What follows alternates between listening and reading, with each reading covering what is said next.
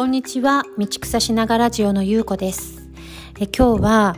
えー、先日ですね、えー、私の娘が朝私とね衝突してで私も大人げなくこんなんだったら学校に連れてかないとかってまあ言ってハッスルしてる間に、えー、娘の方は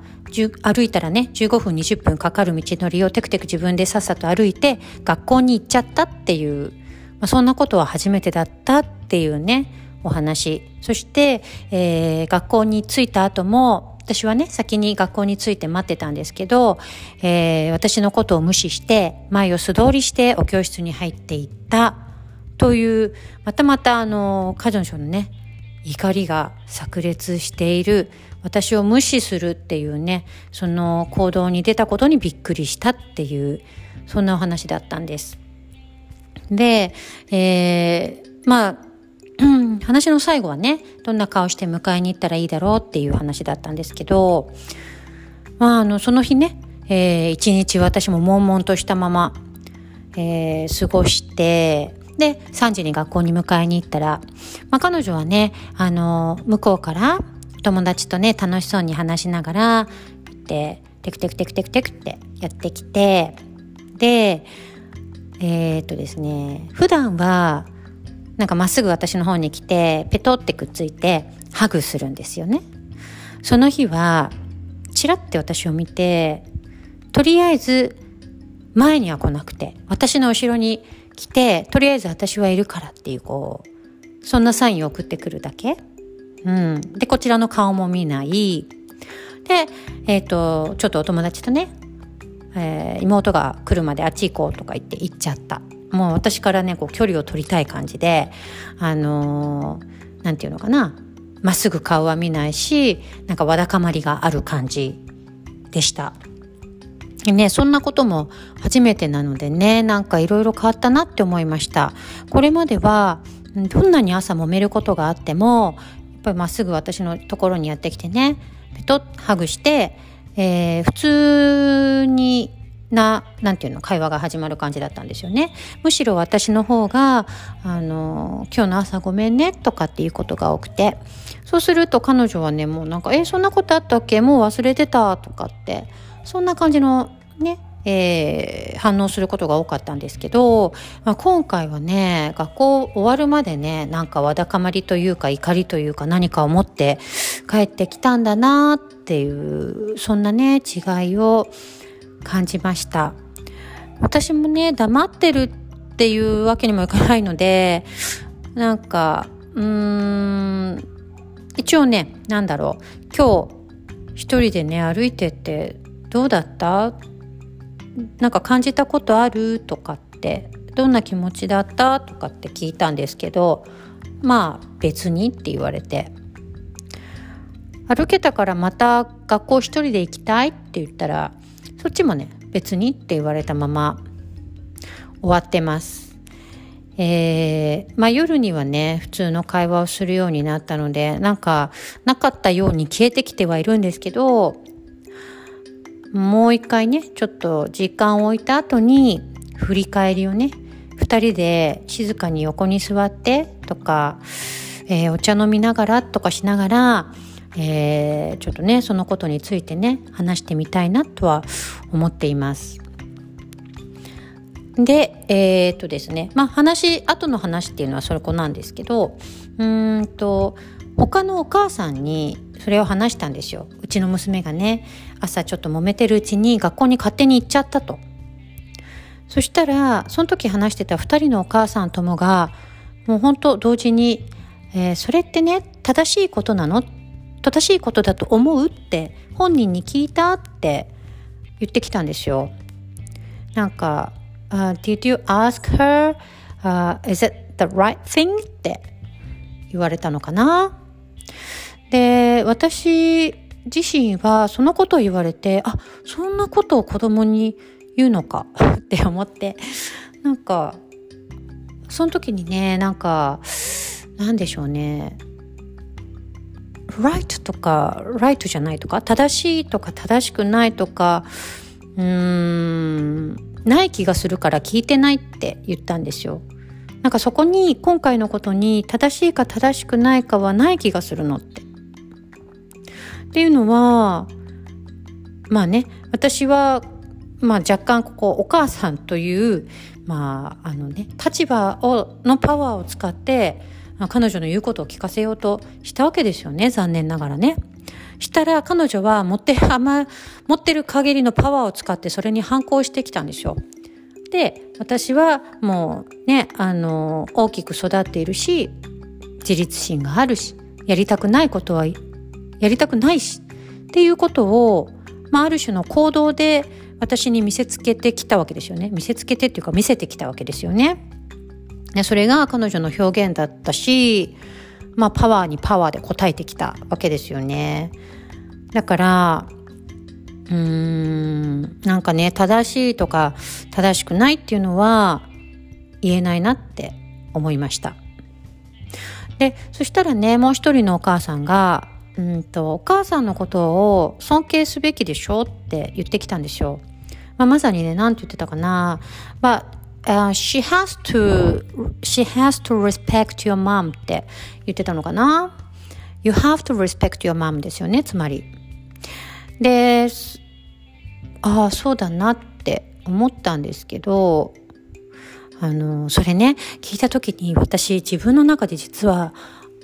ちょっとピッてこうアレルギー反応っていうかねモヤモヤが来たんですよね。で、えー、なんでかってっていうふうに今一つ考えたら You have to respect your mom って言う前に私尊敬されるような母親だろうかってまあ人として尊敬されなきゃいけないような人だろうかっていうとこをねちょっと思って、まあ、自己肯定感そこ狭い低いっていうのかなそんなじゃないよねって思ったんですよ。で次に思ったのはあの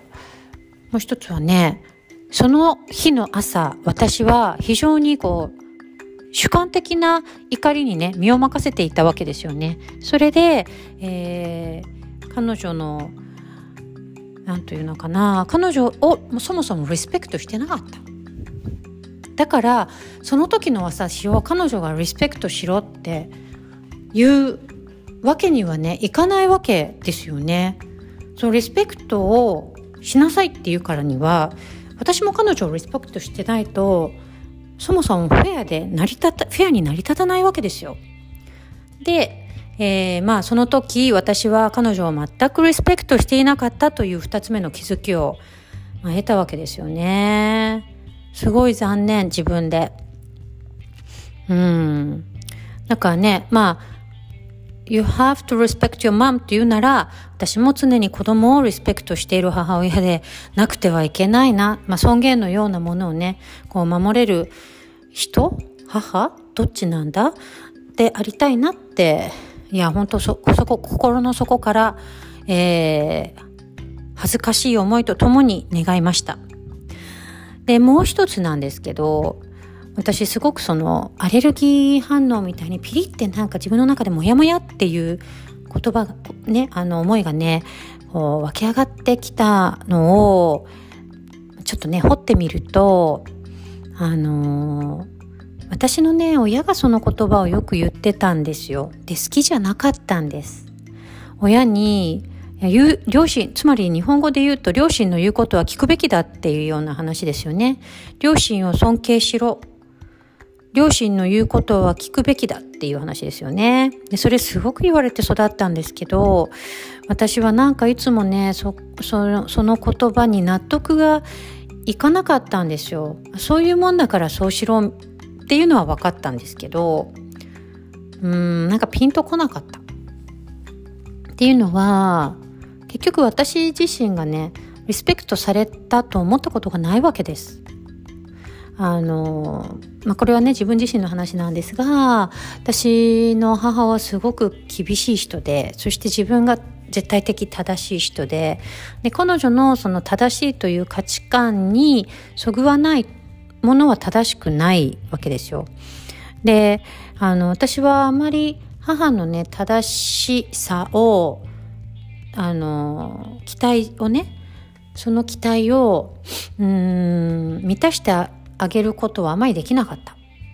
どうやら価値観が違くて、私、彼女の見ている目線っていうのと私が世の中を見ている目線っていうのは全く違くて、彼女にとって大切な価値観を私は、とは全く違ったんですよね。それは小さい頃は言えなかったんですけど、とにかく何をしても母が気に入るようにはできない。だからいつも怒られる。小さい頃は怒られるのをただ我慢してるだけだったんですけど、大きくなってくると我慢しないので、衝突するようになります。で、衝突すると最後に、あの、そうなるわけですよ。それは正しくないとか正しいとか。あと、両親の言うことを聞くべきだ。母親の言うことを聞けないのってなるわけですよね。で、父はすごく優しい人だったんですけど、どちらかというと自分の意見が強くあるよりは、その場が丸く収まると僕は嬉しいんだっていう感じなので、あの、あとは、父はね、自分のお母さんのことをすごく大事にお母さんがすごく苦労された方だったので、私の祖母がですね。だからすごく大事にした人だったんです。だからお母さんの言うことは聞くものだって。君はなぜいつもお母さんと喧嘩をする？って。とりあえず謝っとけばいいじゃないか。なんで謝れないんだと。でも私にはどうしても謝る理由がわかんなかったですね。価値観が違うっていうだけでなんで謝んなきゃいけないのか全く分かんなくていつも何かどっかから強い力で押さえつけられてる感じがしていた。で今考えてみると今から考えてみると自分の話を聞いてもらったことってないつまり自分がリスポあの人として親にリスペクトされたことがないっていうふうに、まあ、感じ今は感じてるわけです。本当はね両親はそんなつもりはないしあの両親は両親の形でリスペクト私をリスペクトしてくれてたと思うんですけど、まあ、私はその自分の目の高さで自分の話を聞いてもらったことがないってやっぱ思うんですよね。だからそう友達があの「Is this the right thing?」とかなんか you, you have to respect your mom って言ってくると言うとね、私の体がすごく、いや、それなんか嫌だなって、あの、反応するっていうことにね、気づいたんですよね。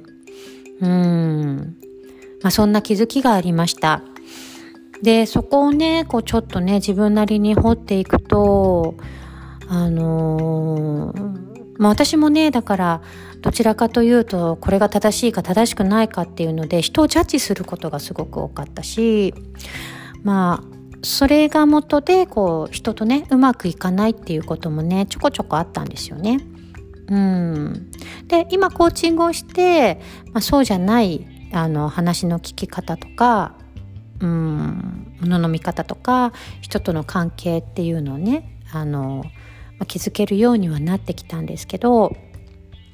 なんでコーチングを続けていきたいかとか、なんでコーチング的関わりっていうのを人に伝えたいか、みんなで学ぼうって思うかっていうと、まさにそれがあって、多分、あの、一方的にね、両親に言うこと聞きなさいっって言われていた小さい頃の私に話を聞く機会をね、あげたいんだろうなっていうようなね、えー、ことを思い出しました。というね、そんな気づきがあって、ありましたね。だから、ね、あの、私のように、あの、まあ、人にね、話を聞いてもらう機会がないと、自分のことって人に話していいんだって、そんな風に思う機会もなくなっちゃうわけですよね。自分のことだし、とか、自分が悪いからとかって。だけどなんかこう、聞いて聞いてって人に話を聞いてもらっていいんだよって。そんなこともね、人に、もし私と同じような、こう、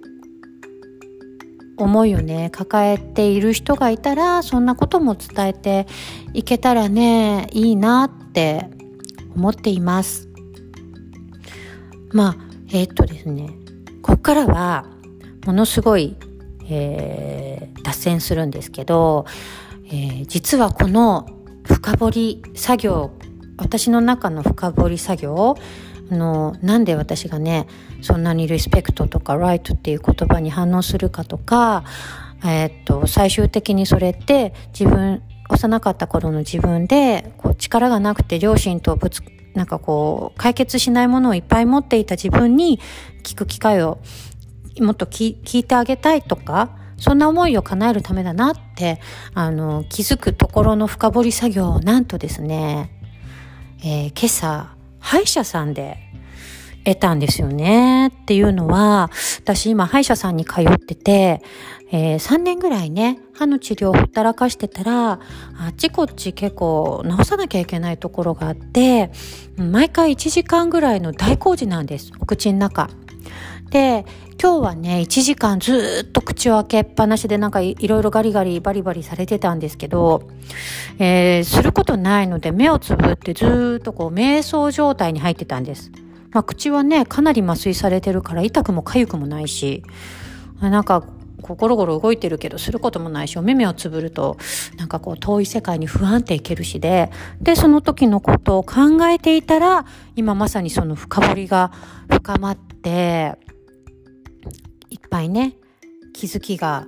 あって、えー、幼い自分の時のね姿を思い出してちょっとね泣きそうになったりとかしながら、えー、ずっと1時間口を開けていました意外にねあの歯医者さんとかもねまさか瞑想のところになる、ね、気づきを深い気づきを得る場所になるとはって思ってびっくりです。うん。でもね、まさにそれって自分の時間の使い方なので、ね、あのー、そんな風に、まあそれは歯医者じゃなくてもいいし、願わくば歯医者じゃないとこがいいと思うんですけど、自分のために時間をとって、ただ、こう静かにね、座ってみたりする場所ってあったらいいなって思いました。まあ、そんな、えー、お話でした。えー、皆さん今日もいい一日をお過ごしください。ではまた失礼します。